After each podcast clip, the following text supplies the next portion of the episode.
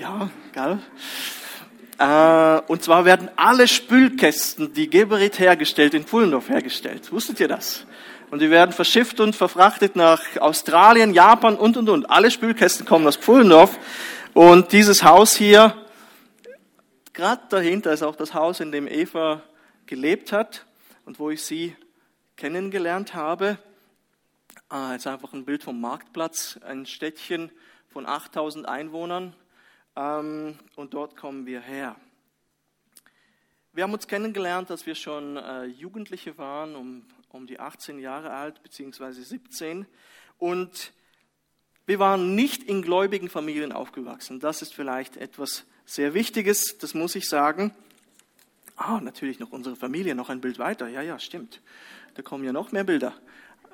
Das ist äh, das äh, Vorzeigefoto. Vor kurzem an einer Hochzeit. Und dann das nächste, damit ihr auch wisst, dass wir Deutsche sind. Na, ja, das ist in Prag. Wir besuchen gern Städte, reisen gern, so innerhalb von ja, Europa. Dann noch das nächste. Und das ist so genau die gelangweil, gelangweilte Kinder. Und da sieht man, dass wir Deutsche sind, nicht wahr? Brandenburger Tor. Genau. Mal zu dem, einfach nicht in gläubigen Familien aufgewachsen und wir haben uns kennengelernt 2001 und zum Glauben bin ich gekommen durch meine Großmutter. Das ist eine sehr, sehr wichtige Geschichte für mich, denn weder in der Evas Familie noch in meiner Familie war irgendjemand gläubig. Und dann, als wir auf, nach Deutschland gekommen sind, ist 1994 meine Großmutter zum Glauben gekommen. Und sobald sie zum Glauben gekommen ist, hat sie evangelisiert wie eine Weltmeisterin. Sie hat uns von Jesus erzählt und irgendwann, und ich musste sagen, es hat mich sehr berührt, was sie gesagt hat, aber ich wusste, dass das, was sie erzählt, Konsequenzen haben wird für mein Leben. Denn ich müsste mein Leben auf den Kopf stellen und Jesus nachfolgen. Und da hätte es viel gebraucht, um aufzuräumen und auf den richtigen Weg wieder zu kommen, den Jesus für mich vorgesehen hat. Und so habe ich das immer schön dankbar abgelehnt und sagt, danke, aber ich möchte ähm, meinen eigenen Glauben leben und meinen Weg mit Jesus alleine gehen.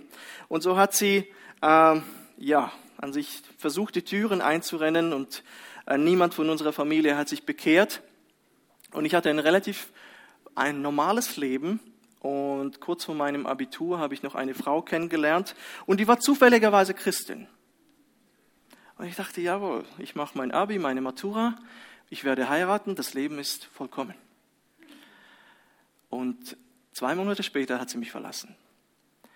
Zwei Monate später hat sie mich verlassen. Für mich ist eine Welt zusammengebrochen. Das klingt vielleicht manchmal jetzt banal, aber und äh, jugendliche Story. Aber für mich ist tatsächlich eine Welt zusammengebrochen, denn das Kartenhaus, das ich gebaut habe, hat plötzlich nicht mehr gehalten. Ich habe gemerkt, ich habe nichts mehr im Griff. Die Frau meiner Träume verlässt mich. Und ich hatte vorher Konfirmation, bin zur Kirche gegangen, wir mussten Kreuzchen machen, 25 Mal und, und, und. Mich hat nie etwas von der Bibel oder sonst was berührt. Nur meine Großmutter hat immer wieder erzählt und es hat mir immer wieder ins Gewissen gesprochen. Und da, wo sie mich verlassen hat, habe ich das erste Mal in meinem Leben gebetet. Bin auf die Knie gegangen, sagt Gott, warum hast du das zugelassen? Warum hast du das zugelassen in meinem Leben? Warum ist doch alles wunderbar gelaufen und jetzt ist sie weg. Und ich spürte, dass Gott da ist. Ich spürte, dass Gott da ist. Ich hörte keine Stimme, ich habe kein Licht gesehen, aber ich wusste, Gott ist gegenwärtig in dem Moment.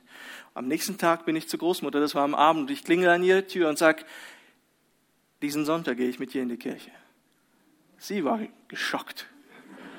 Sie war geschockt, okay, ja gut, was auch immer dich geritten hat. Und das war sozusagen der Anfang meines Glaubensleben. Ich habe mich noch nicht sofort bekehrt, sondern als ich in die Gemeinde gekommen bin, habe ich auch verstanden, dass vieles von dem, was in meinem Leben war, ich habe hab getrunken, habe geraucht, ähm, mein Lebensstil war an sich jedes Wochenende Diskothek, ein Tag ein, Tag aus, immer diese Ausgänge, immer dieser Lebensstil, immer auf cool sein, machen und ich wusste, das will Jesus nicht für mich, sondern er will, dass ich mich auf einen anderen Weg stelle, hin zu ihm und ihm nachfolge. Und ich, mir war einfach immer nur so, wenn ich all das verlasse, werde ich dann nur Bibel lesen und beten?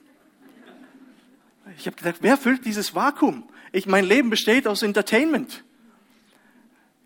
Und zu der Zeit bin ich auch mit Eva zusammengekommen. Dann hat es auch noch in der Gemeinde geheißen, eine ungläubige Freundin, das ist nicht so gut. Und da bin ich praktisch aus der Gemeinde raus und nicht mehr gekommen. Und ähm, in der Zeit, wo ich nicht mehr in die Gemeinde gegangen bin, hat Eva gesagt, seit du nicht mehr in die Gemeinde gehst, bist du ein anderer Mensch. Ich will, dass du wieder in die Gemeinde gehst. also die ungläubige Eva hat mich wieder in die Gemeinde getrieben und so habe ich angefangen, wieder in die Gemeinde zu gehen. Das ist wahrscheinlich alles innerhalb von zwölf Monaten, 18 Monaten geschehen. Und da wusste ich, jetzt mache ich ganze Sache. Und ich habe dafür gebetet, dass all diese Lüste, all das, was mich gezogen hat, mich einfach verlässt. Und ich kann Jesus dir nachfolgen von ganzem Herzen. Bitte gib du mir das Wollen und schaff du auch das Vollbringen, wie es im Philippa 2 steht. Und tatsächlich eines Tages habe ich den Anruf bekommen, Eugen, gehen wir heute wieder äh, ins, nach Friedrichshafen ins Top Ten oder wie das geheißen hat. Äh, und ein Zirkus hat es geheißen, glaube ich. Ah, ist gut, ich habe es vergessen. und ich, ich konnte frei aus meinem Herzen sagen, ich komme nicht mehr. Und das war für mich irgendwo das Schlüsselmoment, wo ich wusste, jetzt geht es los. Und da wusste ich auch, dass ich mit Eva nicht mehr zusammenbleiben kann. Ähm, ich habe dann selber verstanden und der Herr hat sehr stark an meinem Herzen gewirkt, dass diese Beziehung nicht mehr so funktionieren kann. Und dann habe ich angefangen zu beten, Herr, die Frau, die ich liebe, muss zum Glauben kommen. Und sie ist. Sie sagt, ja, wenn du mich schon in die Gemeinde geschickt hast, du musst jetzt mitkommen. und so ist sie mitgekommen und, ähm, und es war alles kurz jetzt erzählt, aber das war ein längerer Weg, wo wir dann uns entschieden haben, vor der Gemeinde es bekannt haben. Und seitdem sind wir mit dem Herrn unterwegs. Seitdem sind wir mit dem Herrn unterwegs. Und relativ früh, 2002, 2003, äh, haben wir schon geheiratet, eben sind seit 14,5 Jahren mittlerweile verheiratet. Ähm, haben wir angefangen zu studieren. 2004 ist unser erstes Kind gekommen, die Marit, die hier sitzt. Äh, 2006 unser zweites, noch während dem Studium. Wir sind beide Lehrer. Äh, ich bin Französisch-Geschichte und äh, Russischlehrer, Eva Deutsch und Englisch. Also wir decken das alles ab so ein bisschen. ähm, und noch während dem Studium bekamen wir unsere beiden ersten Kinder und dann haben wir gesagt, okay, wenn wir das Studium schaffen wollen, dann müssen wir jetzt mal kurz Pause machen. Und das haben wir auch getan, abgeschlossen und dann noch zwei Kinder bekommen. Und in dieser Studienzeit war mir klar, dass der Herr mich ruft für einen vollzeitlichen Dienst. Ähm, das war etwas, das ich selber verspürte. Ich hatte immer wieder Gelegenheit zum Verkündigen, aber auch ähm, andere Menschen, die teilweise mich überhaupt nicht gekannt haben. Wir sind einmal nach Frankreich gefahren, ein Pastor ist auf uns zugekommen, sagt, ich spüre, dass ihr einen Ruf habt und er kannte uns nicht und wir sagten, ja, das spüren wir auch. Und so hat sich das immer wieder bestätigt und ich wusste, ich musste noch das Studium abschließen und dann irgendwo anfangen zu arbeiten. Und der Herr hat dann den Weg gezeigt über Kreuzlingen, Winterthur und dann bald Flavil. Und die Ausbildung habe ich so gut wie ja, abgeschlossen. Die Ordination wird im März stattfinden bei uns in Winterthur. Und ähm, im Sommer sehen wir uns wieder. und bis dahin sind wir aber noch einige Male hier. Habe ich noch etwas vergessen zu sagen, Eva? Ja, wir freuen uns. Ist wunderbar, wie der Herr führt. Ähm, ich kann sagen, dass jedes Jahr mit dem Herrn meinem Leben so viel Wert hat. Es sind so viele Herausforderungen, so viele Schwierigkeiten, aber auch so viel Freude.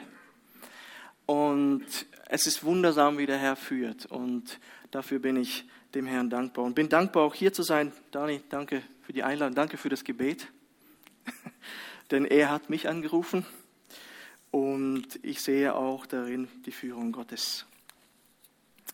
Das soweit zu unserer Geschichte. Und ich denke, im Lauf der Gespräche kommt auf mich zu. Ich werde euch langsam kennen, wir werden uns kennenlernen und wir werden dann sehen, äh, wer wer ist. Und ich freue mich einfach, euch alle zu sehen. Ist wunderschön. Und ähm, ich würde sagen, dass wir zur Predigt übergehen. Seid ihr einverstanden? Amen. Gut, also nicht Kremation oder Erdbestattung, sondern etwas, äh, über eine Hochzeit. Ich möchte euch zu einer Hochzeit einladen. Seid ihr dabei? Das ist gut. Die findet heute hier statt und zwar im Johannesevangelium Kapitel 2. Und das Johannesevangelium, es handelt sich hier um ein Wunder, beschreibt sieben Zeichen, die Jesus tat. Vielleicht können wir genau diesen ähm, Titel einblenden. Und alle diese Zeichen und Wunder, die Johannes aufschreibt, sind unterschiedlich und sie sollen dazu dienen, dass unser Glaube und der Glaube der Jünger damals und aller beteiligten Menschen wachsen kann, dass dieser Glaube gedeihen kann.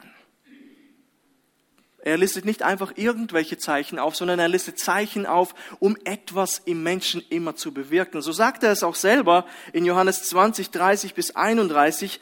Noch viele andere Zeichen tat Jesus vor seinen Jüngern, die nicht geschrieben sind in diesem Buch.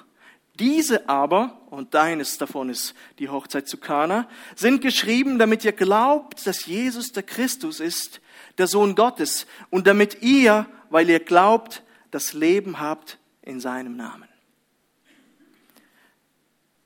Es sind unterschiedliche Zeichen, es sind unterschiedliche Menschen, unterschiedliche Situationen und eben unterschiedliche Wunder. Und es ist jedes Mal spannend zu sehen, wie macht das Jesus? Was macht er? Was sagt er? Was will er denn bewirken? Denn Jesus macht nicht einfach so aus dem Nichts heraus. Er hat immer irgendein Ziel, wenn er etwas sagt oder wenn er etwas tut. Und das ist in diesem Fall nicht anders. Und ich hoffe, ihr seid hungrig danach zu wissen, Herr, was willst du von mir? Herr, was willst du mir mit diesem Text heute hier sagen? Und ich lade, lade euch ein, die Bibel aufzuschlagen, wer sie dabei hat, im Johannesevangelium Kapitel 2, die Verse 1 bis 11. Und am dritten Tage war eine Hochzeit zu Kana in Galiläa. Und die Mutter Jesu war da. Jesus aber und seine Jünger waren auch zur Hochzeit eingeladen. Und als der Wein ausging, spricht die Mutter Jesu zu ihm, Sie haben keinen Wein mehr. Jesus spricht zu ihr, Was habe ich mit dir zu schaffen, Frau? Meine Stunde ist noch nicht gekommen. Seine Mutter spricht zu den Dienern, Was er euch sagt, das tut. Es standen aber dort sechs steinerne Wasserkrüge für die Reinigung nach jüdischer Sitte, und in jedem gingen zwei oder drei Maße. Jesus spricht zu ihnen, füllt die Wasserkrüge mit Wasser. Und sie füllten sie bis oben an. Und er spricht zu ihnen, schöpft nun und bringt's dem Speisemeister. Und sie brachten's ihm. Als aber der Speisemeister den Wein kostete, der Wasser gewesen war und nicht wusste, woher er kam, die Diener aber wussten's, die das Wasser geschöpft hatten, ruft der Speisemeister den Bräutigam und spricht zu ihm, jedermann gibt zuerst den guten Wein und wenn sie trunken sind, den geringeren. Du aber hast den guten Wein bis jetzt zurückgehalten. Das ist das erste Zeichen, das Jesus tat. Es geschah zu Kana in Galiläa und er offenbarte seine Herrlichkeit und seine Jünger glaubten an ihn. Amen. Ein wunderschöner Text und ich möchte einfach sagen, dass ich nicht auf solche Details eingehen werde, wie zum Beispiel die drei Tage. Es gibt Menschen, die sagen, oder Ausleger, wobei die eine Minderheit sind, dass diese drei Tage natürlich die Auferstehung bedeuten, weil Jesus am dritten Tage nach Kana gekommen ist. Oder die sechs steinernen Wasserkrüge haben auch irgendeine Bedeutung. Für mich sind das einfach nur sechs steinerne Wasserkrüge. Da gibt es Leute, die sagen, sechs ist die Zahl der Unvollkommenheit und Jesus kommt, um aus etwas Unvollkommenen etwas Vollkommenes zu machen. Ich sehe das nicht. Ich, ich will mich konzentrieren auf das, was Jesus tut. Was für eine Situation ist da und was will Jesus bewirken? Und der erste Punkt, da kann man die nächste Folie einblenden, den ich mit euch besprechen möchte. Jesus ist es wichtig, uns in unserer Not, auch im normalen Alltag, zu helfen. Auch im normalen Alltag. Man muss nicht lange studieren, um zu verstehen, was hier geschehen ist bei dieser Hochzeit. Es ist etwas für damals sehr Peinliches passiert. Ähm, so ein Hochzeitsfest damals ging lang, bis zu sieben Tage, wenn es eine Jungfrauenhochzeit war, oder auch drei Tage. Aber sieben Tage waren üblich. Es ist lang, oder? Sieben Tage Hochzeit. Und ich habe das in Deutschland erlebt bei Aramäern. Und äh, Jesus sprach hier Aramäisch. Sie sind dermaßen stolz darauf, dass Jesus Aramäisch sprach. Und viele von ihnen waren aus Syrien und sie feiern Hochzeiten genauso. Drei Tage. Sieben Tage nicht, aber mehrere Tage. Und sie haben noch von, etwas von dieser Tradition bewahrt, so lange Feste zu feiern. Und sie haben mich immer wieder dazu eingeladen, zu diesen Hochzeitsfesten. Und ich sagte immer nur, ich kenne die Leute gar nicht. Was ladet ihr mich ein? Und die sagten nur, wir kennen sie auch nicht, aber wir gehen dahin. Und kommt nur einfach vorbei. Und, und so liefen Hochzeiten früher auch ab in Kana oder woanders in Israel. Das ganze Dorf, du musstest nicht irgendwie Einladungen oder du ja, du nein, sondern das ganze Dorf kam zusammen. Und dann noch die wichtigen Leute. Und Jesus natürlich als Rabbi wurde auch eingeladen. Man lädt alle Leute ein und da muss alles gut organisiert sein, da muss es Essen geben. Du weißt nicht, wie viele Leute genau kommen werden. Es kommen einfach Leute, die dir nicht mal bekannt sind. Aber sie kommen. Nun geht es hier an dieser Hochzeit fröhlich zu und der Wein geht aus. Ein No-Go. Ein Fauxpas. Das darf nicht passieren. Und darüber hätte man in der Umgebung noch jahrelang geredet. Oh, weißt du noch damals in Kana? Bei der Hochzeit ist der Wein ausgegangen. Total peinlich. Ja, ich weiß noch. Ja, ja. Das, das war ein peinlicher Moment. Darüber hätte man wirklich noch jahrelang reden können. Das ist zwar eine Lappalie, könnte man sagen, aber für den Bräutigam und die Braut, die werden wahrscheinlich am liebsten umgezogen. Aber es gab kein Gerede. Warum? Weil Jesus kommt. Jesus kommt in diese Situation hinein. Und mich überrascht es manchmal, wie Jesus handelt und wie Jesus spricht. Man könnte doch meinen, hey Jesus, das ist dein erstes Zeichen in Galiläa, in Kana. Er könnte sich mit den Jüngern beraten haben, was tust du als erstes Zeichen? Ja, vielleicht wir sammeln eine Menge von Menschen und du schwebst in der Luft. Oder schickst ein Zeichen vom Himmel, dass, dass wir sehen, dass du der Messias bist. Oder du spaltest das Meer als zu Anfang zum Aufwärmen oder schaffst ein Meer.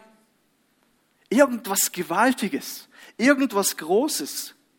Aber nein, das erste Zeichen, das er tut in Kana, ist nichts dergleichen. Er hilft in dieser kleinen Not an der Hochzeit. Er dient den Menschen ganz praktisch dort, wo sie sind und verherrlicht sich und seinen Vater. Natürlich möchte er das. Er möchte sich verherrlichen. Das tut er auch. Er möchte auch auf, auf den Vater verweisen. Aber, und dazu kommen wir noch, aber Jesus kann sich auch in den Dingen des Alltags verherrlichen.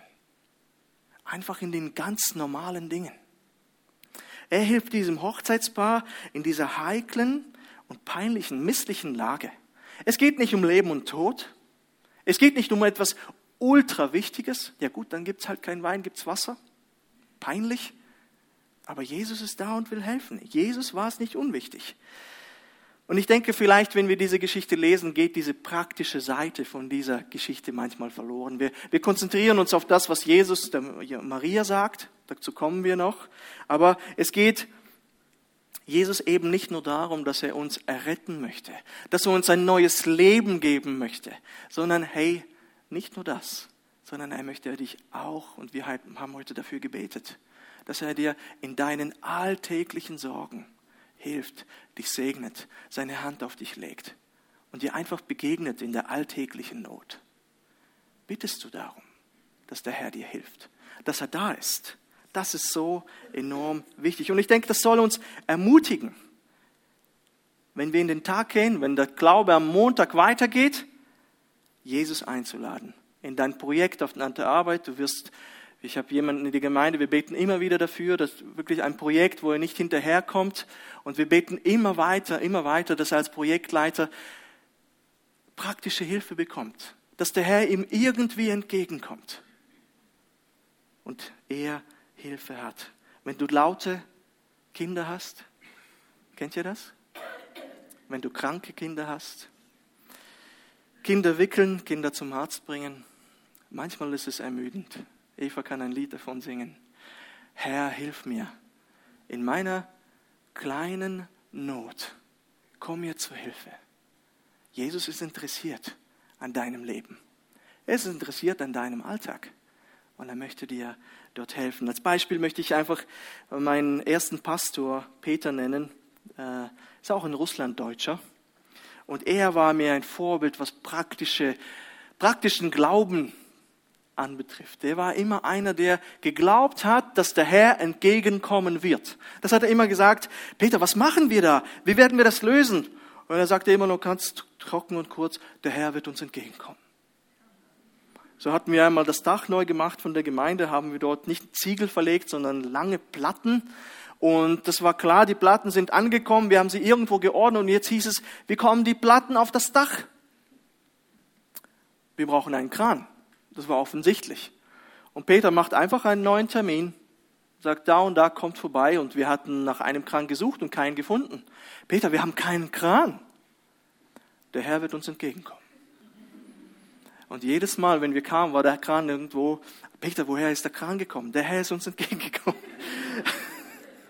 Ist äh, spannend und es heißt nicht immer, dass der Herr hilft, aber ich habe gemerkt, er lebt diesen Glauben sehr praktisch aus. Er rechnet mit Gottes Hilfe in so vermeintbar kleineren Nöten. Sag ja, machen wir nicht, gehen wir nicht hin, aber lad doch und bitt doch den Herrn ein, dir zu helfen. Und er wird dir entgegenkommen das zu diesem Punkt. Jesus hilft auch praktisch. Rechne damit und erwarte Hilfe. Kommen wir zum nächsten Punkt. Der ist ein bisschen anders, aber ich dachte, ich werde die praktische Seite nicht auslassen aus dieser Erzählung. Jesus ist es wichtig, dass er unter keinem Einfluss von Menschen steht. Ich weiß noch, wie ich zum Glauben gekommen bin, ähm, habe ich die Bibel verschlungen. Ich habe die Bibel gelesen von vorne nach hinten und dann noch einmal. Das hat mich so viel begeistert. Und einige Stellen habe ich einfach nicht verstanden. Ja gut, was macht man? Man liest weiter. Man weiß ja nicht, was es bedeutet. Und dieser Vers 4 hat mich immer stutzig gemacht, wo Jesus sagt, warum hab, was habe ich mit dir zu schaffen, Frau? Und meine erste Reaktion war, warum redet Jesus so mit seiner Mutter? Ich habe mit meiner Mutter nicht so geredet. Aber natürlich, das ist Jesus, man lässt es einfach stehen. Herr, du weißt, was du tust. Aber als ich diese Predigt vorbereitet habe, ist mir das bewusst geworden, dachte, ich will dem nachgehen. Warum redet Jesus so mit seiner Mutter? Er hätte auch sagen können, äh, Mutter statt Frau. Das wäre schon vielleicht besser. Was habe ich mit dir zu schaffen, Mutter? meine Stunde ist noch nicht gekommen. Es ist nicht unhö es ist schroff, es ist nicht, nicht unhöflich, aber eben doch relativ schroff. Er hält sie auf Distanz. Er hält sie auf Distanz. Er hätte zum Beispiel ja sagen können, ja Mutter, ich sehe das Problem mit dem Wein und ich werde mich sofort darum kümmern. Ich stürze mich da hinein und er kümmert sich auch um das Problem, nicht wahr? Er macht es ja. Aber zuerst muss er hier offensichtlich etwas regeln. Und Jesus hat die Absicht, bevor er das tut, er tut es ja, was die Mutter sagt, aber er sagt, aber du hast mir das nicht zu sagen oder zu befehlen. Und er hat die feste Absicht, das so zu sagen. Was habe ich mit dir zu schaffen, Frau? Auf Deutsch kann man das ein bisschen schlecht wiedergeben. Auf Englisch würde man sagen, Ma'am. Was habe ich mit dir zu schaffen, Ma'am? So ein bisschen nicht gerade Frau, aber irgendwo was dazwischen. Er kümmert sich darum. Und offensichtlich hat es Johannes auch nicht gescheut, als, als Evangelist das niederzuschreiben und schreibt es genauso hin. Jesus sagt, was habe ich mit dir zu schaffen? Frau. Und ich denke, dass die Antwort, dass Jesus ist, dass Jesus seiner Familie und vor allem hier seiner Mutter etwas klar mitteilen wollte. Wegen dem, wer er war. Er war Gottes Sohn. Er war Gott konnte keine menschliche Macht hier auf Erden über ihn bestimmen und ihn in die Pflicht nehmen. Seine Mutter hat keinen besonderen Status gehabt und könnte ihm gesagt haben, hey, das und das hast du zu tun. Das und das musst du jetzt machen, um irgendwo geistlich anzuleiten. Jetzt musst du was tun. Ich weiß, dass du der Messias bist. Aber Jesus sagt dir, du hast keinen besonderen Status. Du bist nicht, weil du meine Mutter bist, besonders und hast diese Position, mir etwas zu sagen, was ich zu tun habe. Jesus war absolut und immer gebunden an den Willen seines Vaters. Und nur das, was der Vater ihm gesagt hat, das hat er dann auch gemacht. Wir lesen in Johannes 8, 28, wenn ihr den Menschensohn erhöhen werdet, dann werdet ihr erkennen, dass ich es bin und nichts von mir aus tue, sondern wie mich der Vater gelehrt hat, so rede ich. Und dann noch auch im Johannesevangelium Kapitel 5, Verse 17 und 19, mein Vater wirkt bis auf diesen Tag und ich wirke auch. Wahrlich, wahrlich, ich sage euch, der Sohn kann nichts von sich aus tun, sondern nur, was er den Vater tun sieht. Denn was dieser tut, das tut in gleicher Weise auch der Sohn. Die Wunder, die Jesus tut, sind nicht auf Geheiß der Mutter geschehen. Und das möchte er ganz klar und öffentlich so bekannt geben. Er unterstellt sich komplett dem Willen seines Vaters. Diese Beziehung. Ich möchte mich verherrlichen, ich möchte meinen Vater verherrlichen. Aber ich möchte nicht, dass du dazwischen kommst. Das ist wichtig, dass wir das verstehen, denn früher hat man, wenn du etwas erreicht hast, und das merkt man heute im Orient. Ich habe viele Freunde, die Syrer waren äh, oder sind, Entschuldigung, waren, mittlerweile den deutschen Pass. Äh, man merkt einfach im Orient, wie wichtig die Verbindung zur Familie gewesen ist und ist. Wenn du in der Familie etwas schaffst, dann hat es die ganze Familie geschafft. Wenn du jemand bist, dann ist jeder in der Familie jemand. Oh, du bist der Sohn, die Tochter von dem und dem. Oh, gepriesen seist du. Hier ein Beispiel, Lukas 11. Und es begab sich, als er solches redete, da erhob eine Frau aus dem Volk ihre Stimme und sprach zu ihm, Selig ist der Leib, der dich getragen hat, und die Brüste, an denen du gesogen hast. Er aber sprach, schroff, selig sind die, das Wort Gottes hören und bewahren. Bumm. In anderen Worten, die Menschen dachte, es gebe irgendeinen geistlichen Vorteil, wenn du ja, zu, zu einer gewissen Familie gehörst. Und du hast irgendwie einen Vorrang vor allen anderen. Und so auch Maria. Und Jesus wollte sagen, du hast keinen Vorrang. Auch du musst dich bekehren. Die Verbindung, die besteht, ist die zwischen mir und meinem Vater. Er will diese Beziehung, die geistliche Beziehung zu seinem Vater betonen und nichts anderes. An einer anderen Stelle rufen ihn die Menschen in seinem Haus oder in einem Haus und sagt, siehe, deine Mutter und deine Mutter und deine Schwestern draußen fragen nach dir. Und er antwortete ihnen und sprach, wer ist meine Mutter und meine Brüder? Und er schaut um sich und sagt dann, siehe, das ist meine Mutter und das sind meine Brüder. In anderen Worten, Nachfolger Jesu und nicht Familie haben eine direkte Beziehung zu Jesus. Und das passiert hier in Vers 4. Sie haben keinen Wein. Was habe ich mit dir zu schaffen, Frau? Deine Beziehung zu mir als Mutter hat hier keine Bedeutung. Du bist eine Frau wie jede andere. Und es war vielleicht hart für Maria, das zu akzeptieren, aber sie sieht es. Mein Vater im Himmel bestimmt, wann und welche Wunder ich mache und nicht die Familie. Nicht die Familie. Warum erzähle ich und führe ich diesen Punkt aus? Ich denke, es ist deswegen wichtig, weil wir verstehen müssen, dass es vollkommen egal ist, was für eine Abstammung wir haben. Ob du aus Kasachstan kommst, Deutschland, Schweiz, vollkommen egal. Unsere Eltern, auch geistlich gesehen, können die gottlosesten Menschen auf dieser Erde gewesen sein. Das wird Jesus nicht aufhalten, dich segnen zu wollen. Er wird nicht auf dich herabblicken und sagen, ja, wer bist du schon? Hast du deine Eltern gesehen, wie sie waren? So gottlos, wie sie waren? Darauf wird Jesus nicht schauen. Bei Jesus gibt es kein Ansehen der Person. Wenn du zum Herrn wirst rufen, wird er dir antworten. Amen. Er wird antworten. Da ist kein Ansehen der Person. Und das Schöne ist, dass man sehen kann, dass Maria Jesus auch hier vertraut. Sie sagt in Vers 5 eben auch, was er euch sagt, das tut. Sie vertraut ihm. Sie glaubt ihm. Sie hat verstanden, sie darf sich nicht einmischen. Sie hat hier keinen kein Anrecht, keinen Vorteil. Und andererseits können wir vielleicht zu verleitet sein, vielleicht wie die Maria oder andere, vielleicht über Jesus irgendwie bestimmen können im Gebet, weil wir vielleicht schon eine geistliche Karriere hinter uns haben. Vielleicht weil wir Pastorenkinder sind oder weil wir schon seit Generationen gläubig sind und behaupten können, ja Herr, du erhörst mein Gebet, weil deswegen und deswegen und deswegen. Nein, du hast keinen Vorteil. Du hast, du hast keinen Vorteil und Nachteil, sondern Jesus sieht dich an, wie du bist. Und Jesu Anliegen ist nicht, nach, auf dich zu hören und Befehle von dir zu empfangen, sondern Jesus möchte immer nur seinen Vater verherrlichen. Immer nur den Vater verherrlichen. Und so kannst du bitten, egal wie du bist, egal wer du bist, woher du auch kommst.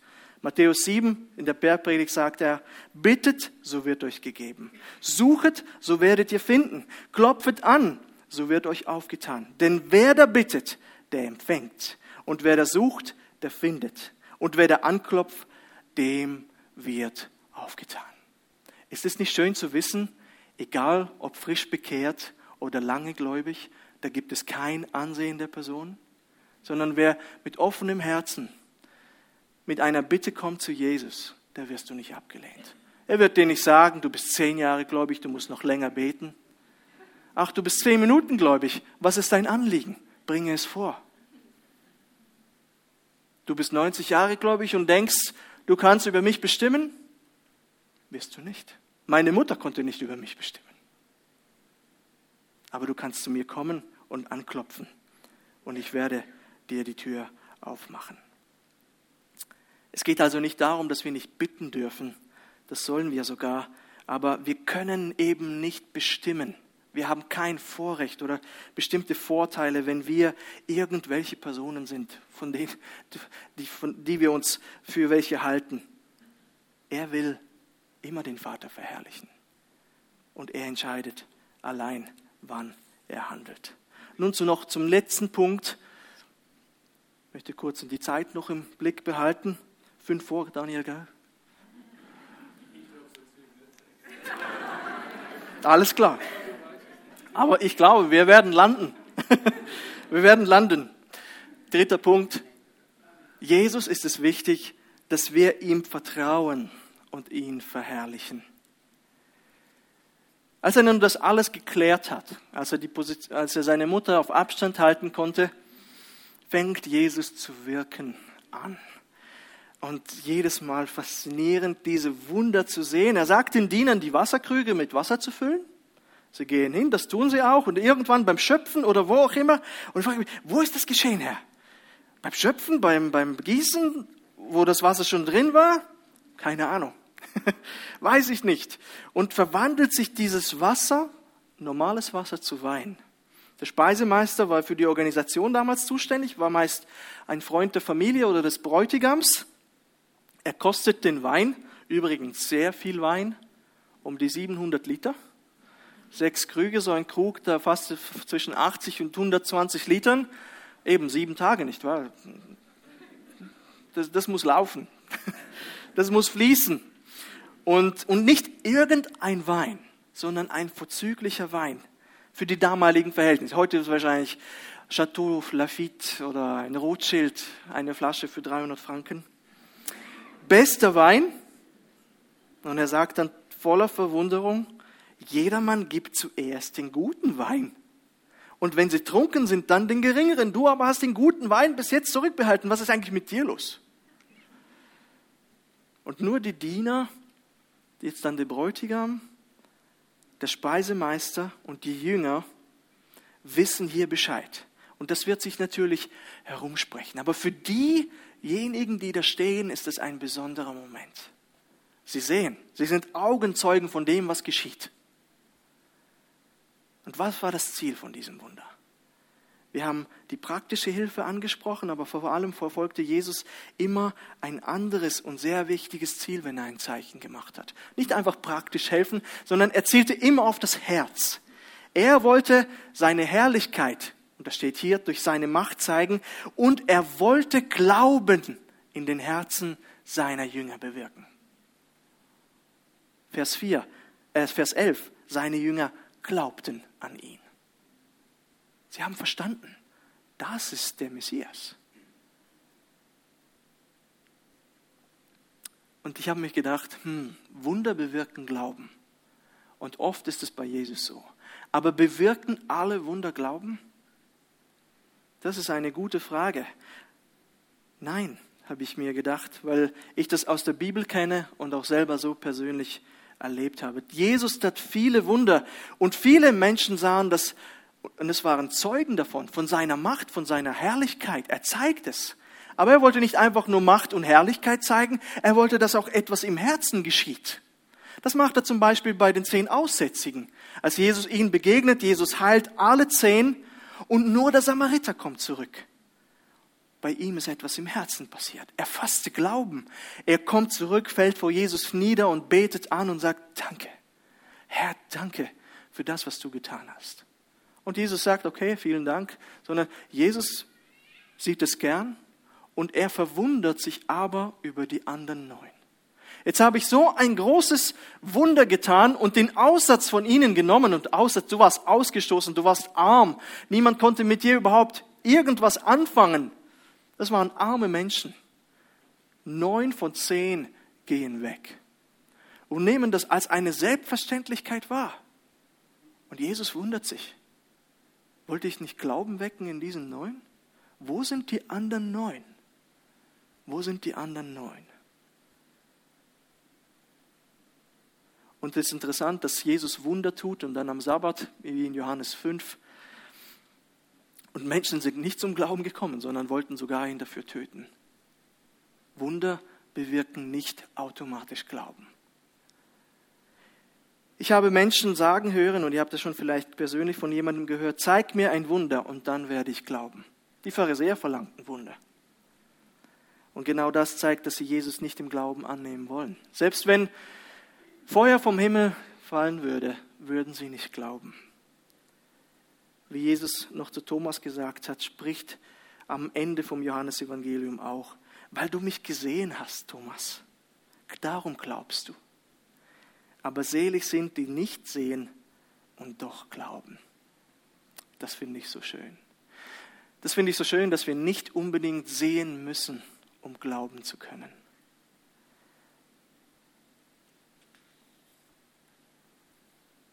Wir haben zum Beispiel Jesus als Auferstandenen nicht gesehen. Wer hat von euch den Auferstandenen Christus gesehen? Ja, da müssten wir 2000 Jahre alt sein, nicht wahr? Vielleicht hat jemand eine Vision gehabt, einen Traum. Halleluja, ich hatte sie nicht. Ich hatte sie wirklich nicht. Und Petrus sagt es auch zu seinen, ähm, zu den, er schreibt den Brief, den ersten Brief, und er sagt den, äh, den Empfängern, er, er wundert sich über sie. Er gibt ihnen ein Kompliment und sagt, ihr habt ihn nicht gesehen, so wie ich und habt ihn doch lieb. Und nun glaubt ihr an ihn, obwohl ihr ihn nicht seht. Ist es nicht schön? Nicht sehen und doch glauben. Und das ist wichtig, weil Glaube auch ein Festhalten ist an Dingen, die man nicht sehen kann, wie im Hebräerbrief steht. Festhalten an Dingen, die du nicht unbedingt erlebt hast und nicht gesehen hast. Dann gibt es andere Personen, die ich getroffen habe, die sind nur nach Wundern auf der Jagd. Ein Wunder nach dem anderen erleben mit Jesus. Und da frage ich mich, da erlebst du ein Wunder und zweites Wunder und ein drittes Wunder. Und dann habe ich mal dann die Frage gestellt, was hat sich geändert in deinem Herzen? Denn Jesus tut Wunder nicht einfach so. Er möchte auch was in dein Herz hineinlegen. Er möchte, dass Veränderung in deinem Herzen geschieht. Im Hinblick auf die Heiligung, im Hinblick auf Problemlösung und auch sonst einfach die Nähe, die Beziehung zu Jesus muss wachsen. Aber für dich ist das Wunder immer nur die Endstation. Und dann gehst du zum nächsten Wunder und erlebst das, aber es, es hat keine Auswirkung auf dein Inneres. Das kann nicht sein. Wenn wir etwas Übernatürliches erfahren, und das ist schön und das ist willkommen, nicht wahr? Wollen wir Wunder erleben? Ja. Ich habe wirklich ein, zwei Wunder, wirklich Wunder, übernatürliche Sachen in meinem Leben erlebt. Es hat etwas bewirkt in meinem Herzen. Das war das Ziel von Jesus.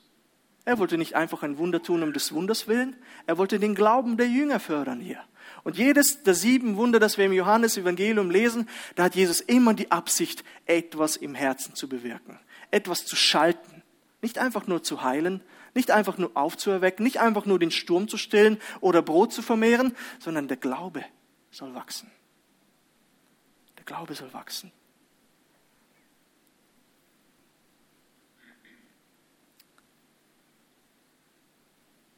Und so sagt es auch Tenney in seinem Kommentar, dass der Glaube der Jünger anfängt zu wachsen. Er sagt es, aber jetzt weicht dieses Vertrauen einer Tatsache, dass da einer ist, der seinen Selbstanspruch durch eine mächtige Tat bewiesen hat. Die Jünger sahen Jesus, der behauptete von sich, dass er der Messias ist. Nathanael hat schon das übernatürliche Wirken erlebt, indem er unter dem Feigenbaum gesehen wurde. Aber jetzt bekräftigt Jesus seine Stellung. Ich bin der Sohn Gottes. Und sie fassen Glauben. Sie vertrauen. Zeichen und Wunder können missbraucht werden. Zeichen und Wunder können nichts ausrichten manchmal, aber Zeichen und Wunder können Glauben wecken, können Glauben stärken. Streck dich danach aus, in deinem Alltag, in deiner Not und bitte den Herrn um übernatürliches Wirken, wo du auch steckst momentan in deinen Problemen oder was es auch immer sein mag. Und vielleicht hast du einen Traum und der Herr offenbart dir irgendetwas. Dann ist es einfach nicht nur um des Wunders willen, um der Offenbarung willen, um des Traumes willen, sondern der Herr möchte auch, dass diese Beziehung, die Herzensbeziehung wächst. Dass es in dir etwas bewirkt. Und dann kannst du zum Herrn zurückkommen, wie dieser eine Samariter und dem Herrn Ehre geben. Jesus sagt, wo sind die anderen neun? Und wenn wir Wunder erleben, wie die an dieser Hochzeit, dann verherrliche Jesus. Preise Jesus. Lobe Jesus. Wir werden jetzt vielleicht noch ein Lied singen können. Ist das möglich? Liegt das im Rahmen? Ismail? Ist das gut? Ähm, Vielleicht kannst du dich erinnern an das, was der Herr in deinem Leben getan hat. An Segensgaben, an Wundergaben, an irgendwelchen Zeichen.